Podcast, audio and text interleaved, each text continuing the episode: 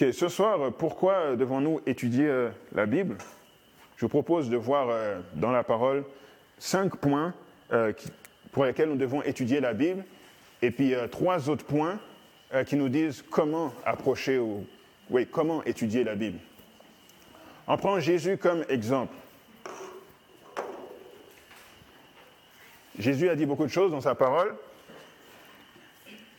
Et là, je veux prendre ce que Jésus a dit principalement pour savoir qu'est-ce que Jésus pensait de la parole. comment, si vous devez poser la question à Jésus, pourquoi on doit étudier la Bible, et puis comment on doit le faire, qu'est-ce que Jésus dirait? Donc, euh, l'étude que l'on a ce soir sont basées sur les paroles de Jésus. Bien sûr, on va aller dans d'autres passages euh, que les évangiles, n'est-ce pas? Mais c'est surtout basé sur les paroles de Jésus dans le Nouveau Testament. Donc, cinq points. Pourquoi nous devons étudier la Bible? Le premier point est le suivant si vous lisez les évangiles, vous allez rendre compte de, la chose suivante. Pour peut-être la, société dans laquelle on vit, euh, la Bible n'est pas vraiment, la Bible n'est pas vraiment valorisée en général, n'est-ce pas? Euh, il, y a eu, euh, par exemple, le Moyen Âge où les gens n'avaient pas vraiment accès à la parole de Dieu, et pourtant les gens cherchaient à être religieux, mais ils n'avaient pas accès à la parole de Dieu. Ils cherchaient à être religieux. Maintenant, on a, la Bible est imprimée, on a tout le monde presque a une Bible chez eux, même les euh, les, gens athées ont au moins une copie de la Bible chez eux. Prolifération. Et pour ceux qui sont euh, croyants, ils ont au moins 4, 5, voire 6, Bibles chez eux. Puis il y en a beaucoup qui prennent de la poussière. Donc malgré le fait que la Bible est autant répandue, on vit dans une société hyper immorale. Donc c'est comme si euh, la Bible est là, mais elle ne produit pas l'effet qu'elle est supposée produire, en tout cas dans la société en général. Donc pour que ça produise un effet, pour nous personnellement, ça, demande une certaine implication. Donc comment ça se fait que la Bible est en prolifération comme ça, mais la société est immorale? C'est parce que les gens ne voient pas la valeur qu'elle a. La Bible, là, si vous avez une Bible dans vos mains, ça vaut plus que la voiture dans laquelle vous êtes venu, ça vaut plus que la maison dans laquelle vous habitez, ça vaut plus que quoi d'autre euh, je pourrais prendre votre super téléphone intelligent, ces choses auxquelles les gens accordent de l'importance aujourd'hui. La Bible vaut plus que tout ça. Des gens ont donné leur vie pour qu'on puisse avoir la Bible de manière accessible comme ça. Parce que les gens sous-estiment aussi la puissance qu'il y a dans la parole de Dieu. C'est la raison pour laquelle elle est là, mais elle ne produit pas l'effet désiré. Donc si vous parliez à Jésus, vous allez vous rendre compte que Jésus, il accordait une autorité, donc contrairement à ce qu'il y a dans la société en général, une autorité absolue à la parole de Dieu. À l'époque, lorsqu'un rabbin parlait ou lorsque ben, un enseignant parlait, il citait beaucoup d'autres rabbins donc je, dis telle chose parce que rabbin un tel et un tel a dit telle chose. Ils, ils, avaient des références parmi des docteurs de la loi. Lorsque Jésus parle, il cite jamais un autre rabbin. Il dit toujours, il est écrit. Donc lui, son autorité, c'était la parole de Dieu. Et puis, bon, à l'époque, il n'y avait pas l'Ancien euh, le Nouveau Testament, pardon. Donc c'était les écrits de l'Ancien Testament. Lorsque Jésus parlait, c'était toujours, il est écrit. Jamais il citait un autre rabbin. Donc il accordait, si vous voulez, l'autorité suprême à la parole de Dieu. Aussi la raison pour laquelle il le faisait, c'est parce que l'autorité de la parole de Dieu dépendait directement de la pertinence du ministère de Jésus. Parce qu'il est venu et puis il disait qu'il était le Messie, qu'il est venu mourir pour les péchés euh, du monde. Donc l'Ancien Testament annonçait la venue de Jésus. Ça fait qu'il devait démontrer, ok, à travers l'Ancien Testament, qu'il était le Messie à venir. Vous comprenez? C'est pour ça qu'il y a beaucoup de passages dans le Nouveau Testament où vous voyez, c'est écrit afin que les Écritures fussent accomplies, afin que les Écritures fussent accomplies, etc., etc. Cette phrase revient souvent. Il y a beaucoup de prophéties dans la Bible par rapport à ce que Jésus devait faire une fois qu'il serait dans ce monde. Ouvrez vos Bibles dans Jean chapitre 19 et le verset 24. C'est notre premier exemple. Donc notre premier point, c'est l'autorité que Jésus accordait à la parole de Dieu. Dans Jean chapitre 19 et le verset 24, Jean chapitre 19 et le verset 24, est écrit, donc Jésus est crucifié, n'est-ce pas? Puis il est écrit euh, euh, euh, ce que les soldats romains ont fait. Jean chapitre 19, verset 24. Ne la déchirons pas, ok, en parlant de la tunique de Jésus, ne la déchirons pas, mais tirons au sort, ok, à qui elle sera. Cela arriva afin que s'accomplisse cette parole de l'Écriture. Ils se sont partagés mes vêtements et ils ont tiré au sort ma tunique. Voilà ce que firent les soldats. Donc ça, c'est une prophétie directe de ce que l'on trouve dans Psaume chapitre 22 et le verset 19. Allez dans Psaume chapitre 22 et le verset 19. Psaume chapitre 22 et le verset 19.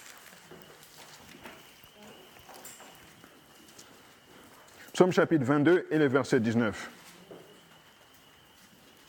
C'est écrit Il se partage mes vêtements, il tire au sort ma tunique. Donc ce qui a été écrit plus de mille ans avant la venue de Jésus, c'est accompli parfaitement lorsqu'il est venu. Les soldats, effectivement, n'ont pas déchiré ses vêtements, mais ils l'ont tiré au sort. Et lorsque vous voyez les versets qui sont plus hauts, toujours dans Psaume chapitre 22, à partir du verset 17, euh, car des, car des chiens m'environnent, une bande de scélérats rôde autour de moi. Ils ont percé mes mains et mes pieds. Ils ont percé mes mains et mes pieds, c'est en référence à la crucifixion, n'est-ce pas? Verset 18. Je pourrais compter tous mes os. Eux, ils observent, ils me regardent. Je pourrais compter tous mes os. Si vous vous rappelez, Jésus, lorsqu'il a été crucifié, il n'est pas mort. Euh, pardon, il est, il est mort avant les autres, n'est-ce pas? Mais comme les autres n'étaient pas morts, lorsqu'on les a descendus de la croix, on leur a brisé les jambes pour pas qu'ils puissent s'enfuir. C'est au cas où ils seraient tentés d'arracher leurs mains, leurs pieds, puis de s'enfuir, on leur a brisé leurs jambes. Mais Jésus était déjà mort lorsque euh, le coucher du soleil arrivait. Ça fait que Jésus, on a juste décidé de lui, de lui percer le côté, on ne l'a pas brisé ses os. Donc la prophétie qui est là fait que je peux compter tous mes os, c'est accompli. Tout comme l'agneau de, l'agneau de, de, Pâques, ok? On ne brisait pas les os de l'agneau parce que cet agneau représente Jésus. Autre chose, dans Marc, euh, dans l'évangile selon Marc, euh, chapitre 15, Jésus a dit euh, lorsqu'il était sur la croix, Eli, Eli, laba ce qui signifie Mon Dieu, mon Dieu, pourquoi m'as-tu abandonné? N'est-ce pas? Toujours dans Psaume chapitre 22 au verset 2, c'est écrit Mon Dieu, mon Dieu, pourquoi m'as-tu abandonné? Accomplissement de la prophétie, encore une fois. Et puis on a plein d'autres qu'on trouve dans la parole. Plus de 300 prophéties qui annonçaient comment est-ce que Jésus allait venir, puis qu'est-ce qu'il allait faire. Le fait qu'il allait être annoncé par une étoile, le fait qu'il allait naître d'une vierge, le fait euh, euh, qu'il allait euh, ben, être appelé l'agneau de Dieu, qui meurt pour les péchés du monde, le fait qu'il allait être rejeté par son peuple, le fait qu'il allait être crucifié, comme on vient de le voir, le fait qu'il allait faire trois jours, trois nuits dans la tombe, le fait qu'il allait ressusciter, le fait qu'il allait monter au, ciel et aller à la droite de son Père. Donc l'autorité de la Bible était primordiale pour le ministère de Jésus. Je pense que ce point, ce point est clair. Point numéro deux, ok, de pourquoi nous devons étudier la parole de Dieu. Nous devons l'étudier parce que le but de la parole de Dieu, avant tout, c'est de trouver Jésus dans la Bible trouver Jésus dans la Bible. Donc on ne cherche pas des informations, on cherche une personne. Allez dans Jean chapitre 5 et verset 39 à 40. Jean chapitre 5, verset 39 à 40.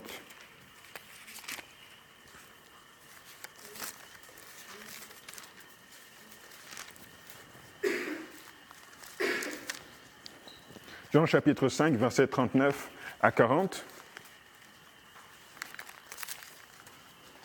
C'est écrit, vous sondez les Écritures parce que vous pensez avoir en elles la vie éternelle. Ce sont elles qui rendent témoignage de moi. Et vous ne voulez pas venir à moi pour avoir la vie. C'est-à-dire, vous allez dans la Bible et puis vous faites toutes sortes de recherches, etc. Mais moi qui suis l'objet de cette parole, moi qui suis le personnage central de la parole, vous ne voulez pas venir à moi. Autrement dit, vous manquez le, manquez le point. Vous manquez le but même de la parole de Dieu, qui est de découvrir une personne et pas juste des informations.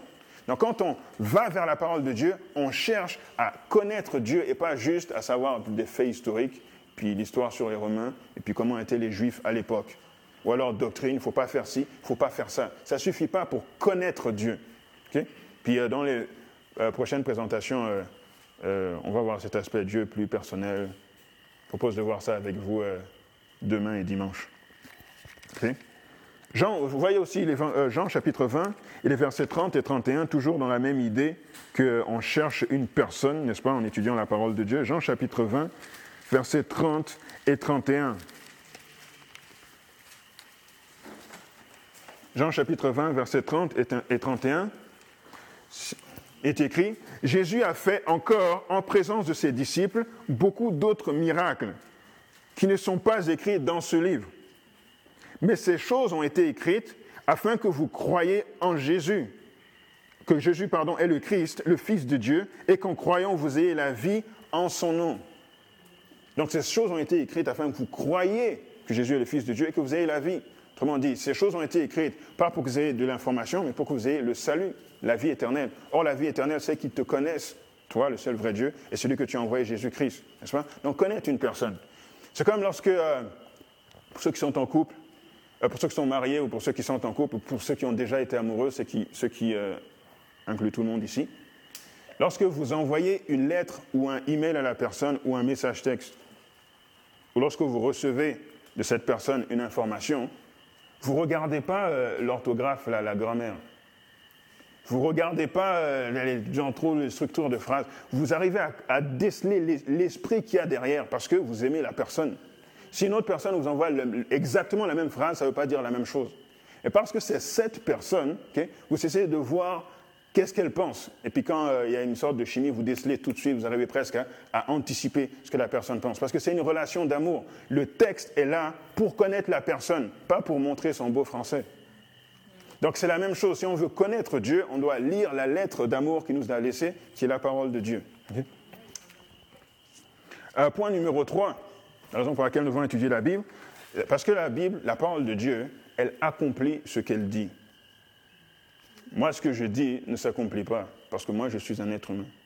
Et ma parole a la valeur de celle d'un être humain. Mais Dieu, quand il parle, ce qui sort de sa bouche s'accomplit. Psaume chapitre 33 et le verset 6. Psaume chapitre 33 et le verset 6.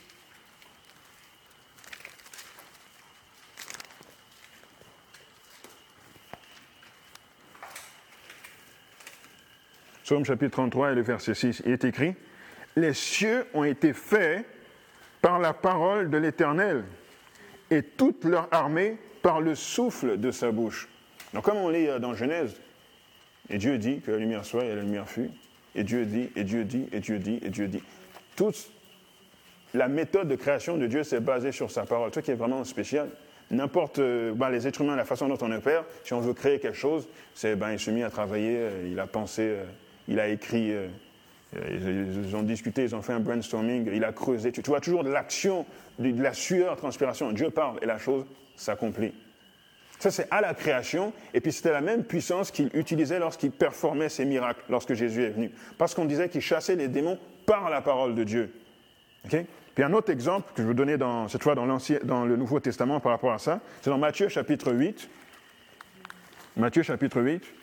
Ces histoires nous ont été laissées pour que nous puissions euh, euh, comprendre l'importance de la parole de Dieu et puis euh, qu'elle a le pouvoir d'accomplir ce qu'elle dit. Matthieu chapitre 8, à partir du verset... Matthieu chapitre 8, à partir du verset 5. On, va, un peu, on va lire jusqu'au verset 13 parce que ça illustre très bien le point que l'on veut montrer. 5. Comme Jésus entrait dans Capernaum, un centenier l'aborda, le priant et disant Seigneur, mon serviteur est couché à la maison, atteint de paralysie et souffrant beaucoup. Jésus lui dit J'irai et je le guérirai. Le centenier répondit Seigneur, je ne suis pas digne que tu entres sous mon toit, mais dis seulement un mot. Dis seulement quoi hein? Un mot, autrement dit, parle. et qu'est-ce qui va se passer? Et mon serviteur sera guéri.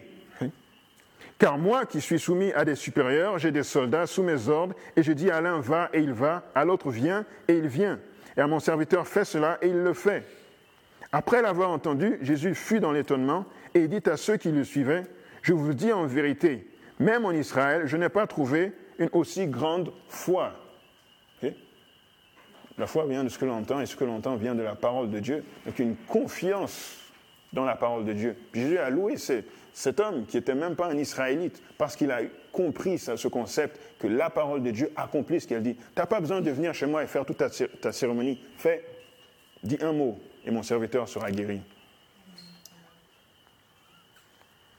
Verset 11. Or, je vous déclare que plusieurs viendront de l'Orient et de l'Occident et seront en table avec Abraham, Isaac et Jacob dans le royaume des cieux. Mais les fils du royaume seront jetés euh, dans les ténèbres du dehors, où il y aura des pleurs et des grincements de dents.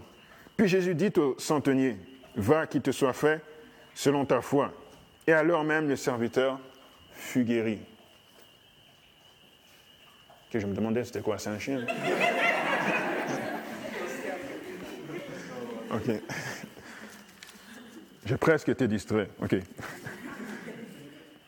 Ok. Donc la parole de Dieu a le pouvoir d'accomplir ce qu'elle dit. Dieu dit, ma, parole ne retourne pas à moi sans produire son effet.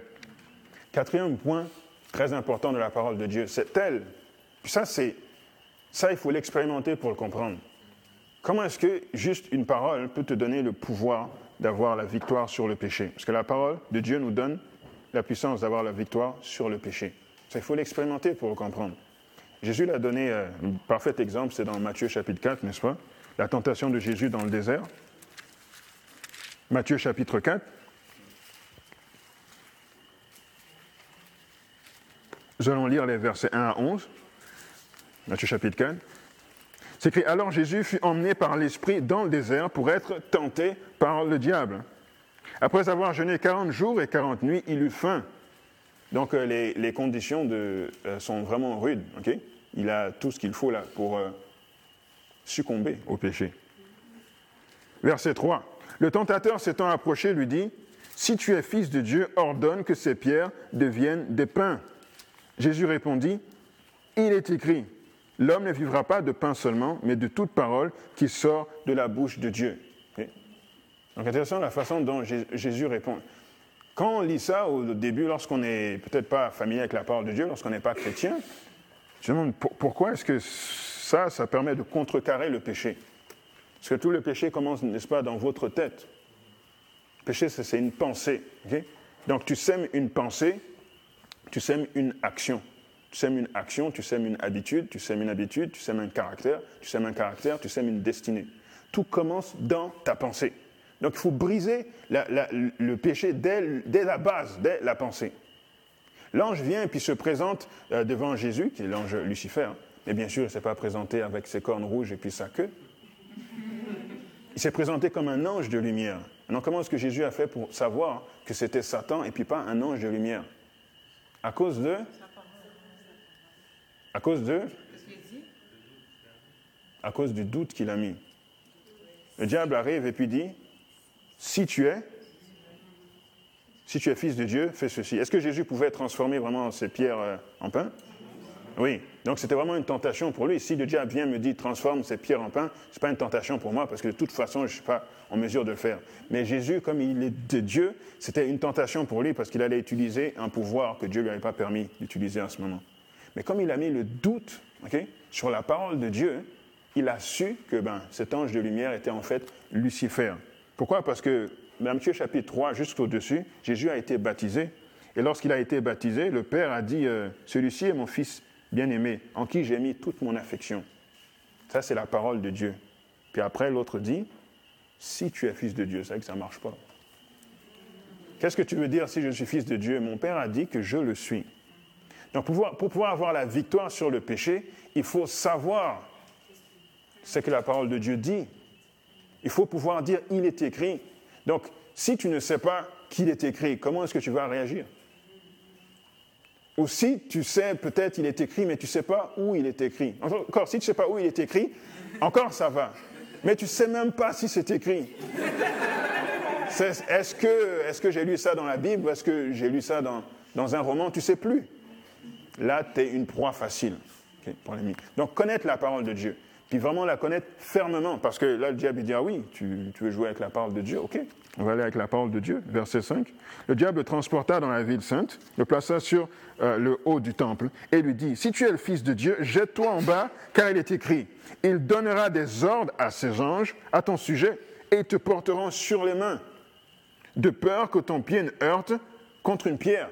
Donc là, Satan est en train de citer un psaume, en train de citer la parole de Dieu. Sauf qu'il a, il a omis, a omis un verset qui dit quand tu marches dans ses voies.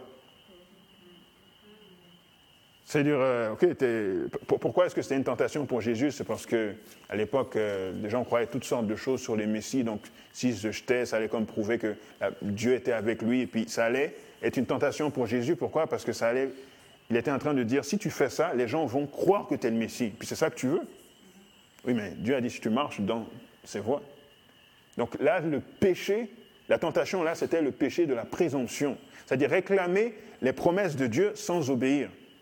C'est comme aller à un examen. Seigneur, aide-moi pour cet examen, puis tu n'as pas étudié. ben, écoute, tu vas couler. Vraiment il y a, Dieu ne fait pas ce genre de miracle parce que ça nous encourage dans le péché. Donc Dieu, oui, il veut faire des miracles, mais quand tu es dans l'obéissance, quand, quand, tu, euh, comment dire, tu réponds aux, conditions de la promesse. Mais lorsque tu ne réponds pas aux conditions de la promesse, tu rentres dans le péché de la présomption. Donc là, c'était plus subtil. La première chose, c'est juste si tu es fils de Dieu. Là, il se rappelle ce que le Père a dit, que ça ne marche pas. La deuxième, il va dans la parole de Dieu, mais il, manque un bout. Jésus dit, oh, que je ne suis pas dans l'obéissance, présomption, ça ne marche pas non plus. les gens vont croire que je suis le Messie, mais par un autre moyen. Puis là, ensuite, la tentation ultime. Euh, verset, euh, verset, bon, verset 7, Jésus lui dit, euh, il est aussi écrit, tu ne tenteras pas le Seigneur ton Dieu. donc, c'est tenter Dieu. Verset 8. Le diable le transporta encore sur une montagne très élevée, lui montra tous les royaumes du monde et leur gloire, et lui dit, je te donnerai toutes ces choses si tu te prosternes et m'adores. Jésus lui dit, retire-toi Satan, car il est écrit, tu adoreras le Seigneur ton Dieu, et tu le serviras lui seul. Alors le diable laissa, et voici les anges vinrent auprès de Jésus et le servaient. Là, il y a une grande, grande leçon pour nous, grande, grande leçon pour nous de ce quatrième point vraiment important, qui est le fait que la parole de Dieu nous permet d'avoir la victoire sur le péché. Première chose, il faut savoir qu'est-ce qui est écrit et où c'est écrit. Deuxième chose, il faut savoir détecter le péché de la présomption. Prendre la parole de Dieu, mais biaiser un peu, et puis tu tombes dans le piège. Si Jésus avait sauté, blau, écrasé par terre, et puis euh, plus de Messie, et puis la, mission s'arrêtait là. Ou alors, euh, s'il ne mourait pas, euh, jambes brisées, euh, en tout cas son ministère était minité, il y, aurait un problème, puis ça aurait été un péché, donc le plan de la rédemption n'aurait pas marché. Donc ça, monte. Puis lorsque vous ne tombez pas encore dans la présomption, la troisième étape, c'est de vous en mettre plein la vue. Mais vraiment plein la vue, vraiment le, rêve, quoi. Je te prosterne et tu m'adores, tous ces royaumes pour lesquels tu es venu, je te les donne. Ce n'est pas, pas, pour ça que tu es venu.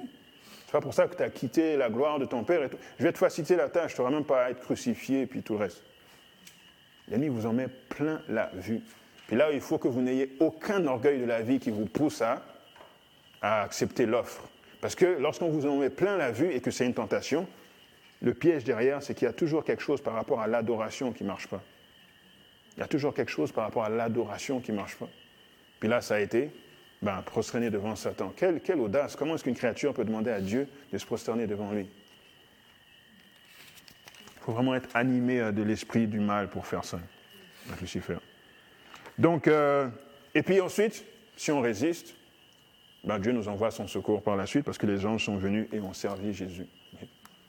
Ben si on tombe, parce que parfois on tombe, on est être humain et Jésus vient nous secourir aussi, mais il veut qu'on apprenne à avoir la victoire, ok, comme Jésus, parce que c'est possible. Il n'a pas utilisé de moyens surnaturels. Ce qu'il a utilisé nous est parfaitement accessible. Euh, point numéro 5. Pourquoi est-ce qu'on doit étudier la parole de Dieu? Parce que la parole de Dieu, la Bible dit, la parole de Dieu est une semence. La parole de Dieu est une semence, une petite graine qu'on plante dans la terre. Luc chapitre 8 et le verset 11.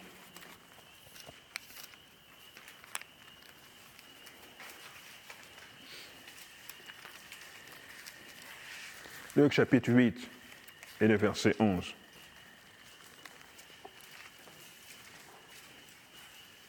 Donc Jésus donne la parabole du semeur dans les versets euh, précédents. Et ensuite, il explique. Vous avez remarqué que Jésus donne des paraboles dans la Bible, mais il n'explique pas toujours hein, ce que veut dire la parabole. Parfois, c'est à nous, euh, en étudiant la Bible, en comparant euh, des versets, de comprendre qu'est-ce que Jésus voulait dire. Mais lorsque Jésus vous explique la parabole, allez-y, puis regardez bien, parce qu'il y a des trésors là. Donc, dans Luc chapitre 8 et le verset 11, il dit, voici ce que signifie cette parabole. La semence, c'est la parole de Dieu. La semence, c'est la parole de Dieu.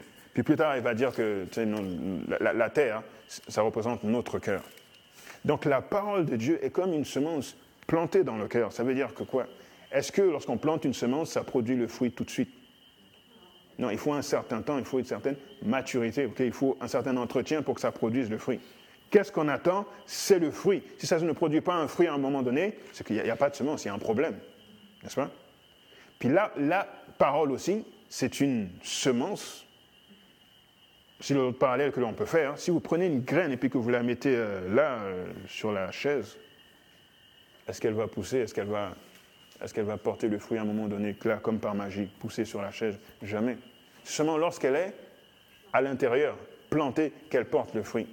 C'est que lorsque la Bible est là juste en surface, et qu'elle ne va pas jusqu'au profond dans votre cœur, le fruit ne viendra pas. Il faut vraiment que ça aille à l'intérieur pour faire son effet. Parole de Dieu est comparée à du pain aussi. Lorsque vous voyez la nourriture devant vous, euh, lorsque vous voyez la nourriture euh, dans les magazines, ça ne vous nourrit pas. Il faut que ce soit dans votre ventre pour que ça ait sa valeur. Donc, lorsqu'on, tant que ce n'est pas dedans, ça ne sert à rien. Ça a l'air simple comme concept, mais c'est vraiment important de comprendre que la parole de Dieu doit être à l'intérieur et profondément à l'intérieur, pas juste sur la surface du sol comme ça, vraiment planté. Et euh, ben, l'autre, euh, euh, image que je pourrais donner, ce serait la parole de Dieu est comparée aussi à, comme du, levain, le levain, ce que ça, ça, produit. Si vous faites votre pain et puis que vous mettez juste ce levain au-dessus du pain, ben, le pain ne va pas vraiment lever, n'est-ce pas? Il ne va, pas avoir d'effet. Ça doit être mélangé à l'intérieur pour qu'à la cuisson, ça puisse lever. Donc à chaque fois, cette idée de ça doit être dedans, ça doit être dedans, ça doit être à l'intérieur pour produire, pour produire son fruit. OK, maintenant Jésus a donné euh, trois euh, aspects sur, comment maintenant approcher la parole de Dieu. Le premier aspect, c'est que lorsque l'on étudie euh, la Bible, on doit la considérer comme un trésor. C'est la parabole qu'on trouve dans Matthieu chapitre 13, verset 44. C'est dit, le royaume des cieux est encore semblable à un trésor caché dans un champ. Matthieu chapitre 13, verset 44. le royaume des cieux est encore semblable à un trésor caché dans un champ. L'homme qui l'a trouvé le cache et dans sa joie, il va prendre tout ce qu'il a et achète ce champ. Si vous avez donc euh, un champ, imaginez tout ce que le monsieur peut avoir. Je sais pas, une maison, euh, peut-être une résidence secondaire. Aujourd'hui, ce serait une voiture et puis euh, d'autres biens, des, économies en banque. Tout ça pour aller acheter un champ. Pourquoi? Parce que dans ce champ, il y a un trésor. Ça veut dire que ce trésor a plus de valeur que tout ce qu'il a, logiquement. Sinon, il n'aurait pas fait l'échange. C'est pour que lorsqu'on approche la parole de Dieu, on doit vraiment l'approcher comme quelque chose qui a énormément de valeur. Si vous l'approchez comme quelque chose de vulgaire, ben vous allez en dégager juste des choses vulgaires. Et si vous approchez comme quelque chose qui a beaucoup de valeur, vous allez en tirer beaucoup. Et la parole de Dieu dit, ce trésor est caché dans le champ. C'est-à-dire, tu ne te promènes pas dans le champ et puis tu le vois facilement, il apparaît devant toi. Il est caché dans le champ. Ça veut dire quoi? C'est qu'il faut faire un effort de creuser, de chercher le trésor. Donc quand on lit la parole de Dieu, euh, il y a des vérités en surface.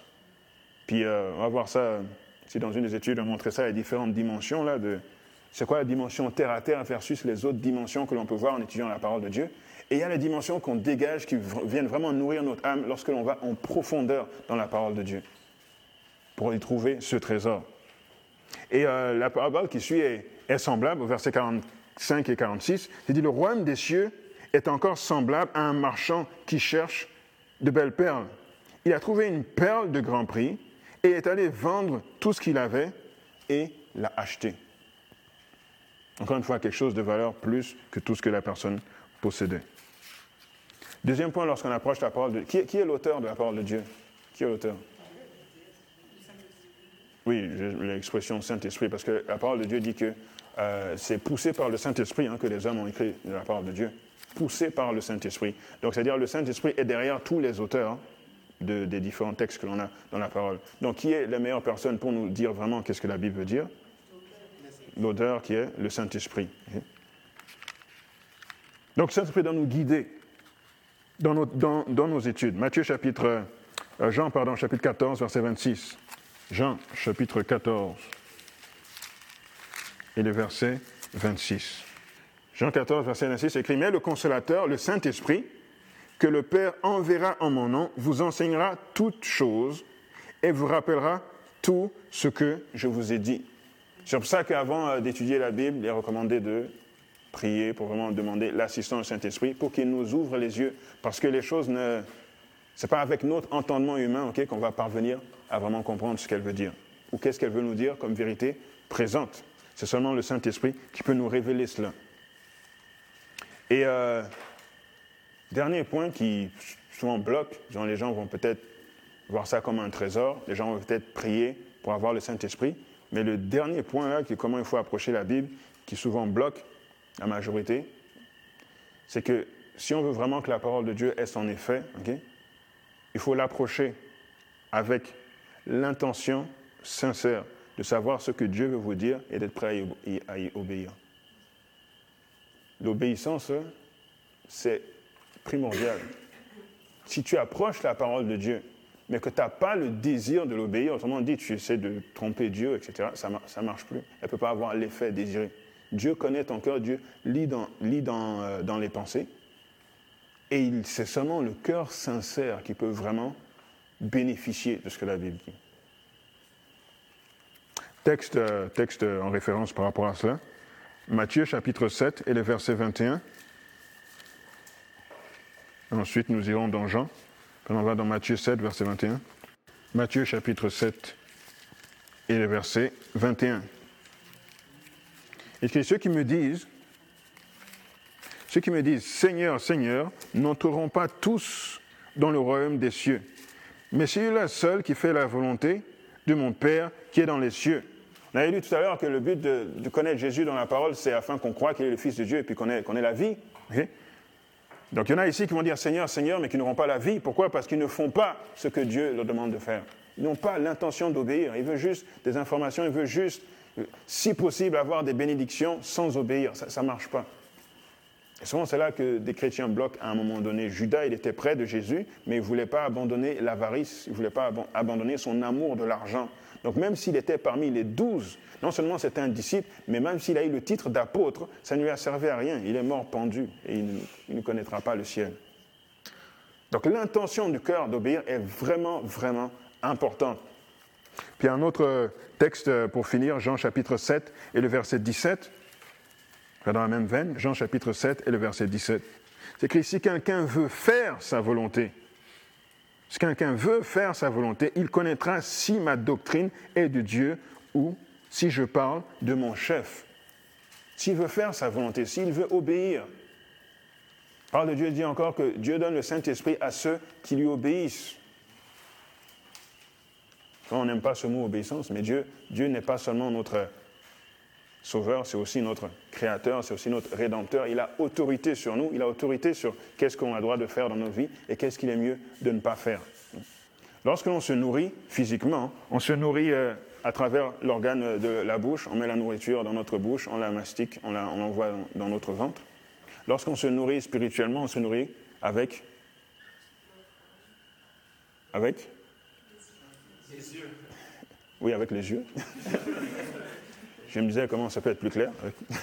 Avec les yeux, parce qu'on lit la parole, ok, elle rentre dans notre être à travers nos yeux. Mais on reçoit aussi la parole avec, avec nos oreilles, parce qu'on entend prêcher, ou on entend, euh, ben, c'est ça, on entend prêcher, on entend quelqu'un d'autre la proclamer. Si on nourrit notre corps avec de la nourriture, euh, du fast-food, de la mauvaise nourriture, quel impact ça va avoir sur notre santé? On va, ben, on va pas être en santé, on va être malade, et puis peut-être aller jusqu'à mourir, n'est-ce pas? Si on n'a rien pour nourrir notre âme spirituelle, ou si on met du fast-food spirituel, qu'est-ce qui va arriver à notre santé spirituelle? On sera aussi chancelant, on sera malade spirituel, et puis on va avoir envie, on va être en famine, on va avoir envie de manger les autres. Quand j'y manger les autres, c'est genre se mettre en colère, c'est pécher, c'est parler euh, mal, derrière la personne, parce que ton âme n'est pas nourrie, tu, tu réagis comme quelqu'un qui a faim et tu détruis les gens par le péché. Donc euh, c'est ça que j'avais euh, comme euh, réflexion ce soir sur l'importance, sur pourquoi étudier la parole de Dieu. Et je vais être avec vous demain matin dans la, dans la, méditation de 7h à 8h et puis également dimanche matin. Puis les autres présentations seront faites par William, par euh, Wesley, par Karine et puis par Daniel. Euh, et puis aussi, on va avoir l'école du sabbat demain faite par, faite par Gabriel. C'est que mettez-vous debout, on va prier là-dessus. Que Dieu impressionne notre cœur. Que Dieu impressionne notre cœur d'appliquer ces principes simples mais simple, mais pour euh, multiples raisons. En fait, la raison principale, je dirais, c'est, vraiment le désir sincère. Je pense que la sincérité est vraiment la, clé autour de, ça, qui fait que parfois on ne les applique pas. Donc, courbons la tête pour la prière. À notre Père, notre Dieu, euh, merci euh, d'avoir révélé dans ta parole, Seigneur, pourquoi est-ce que nous devons étudier la Bible et puis comment est-ce que nous devons l'approcher pour qu'elle ait vraiment l'impact désiré. Permets, Seigneur, que nous soyons vraiment euh, euh, transformés par cette parole, Seigneur, euh, régénérés, et qu'elle puisse nous permettre d'être des, personnes qui reflètent de mieux en mieux ton image, ton caractère, et que nous aidions les autres à faire de même. C'est au nom de ton Fils Jésus que nous te prions. Amen.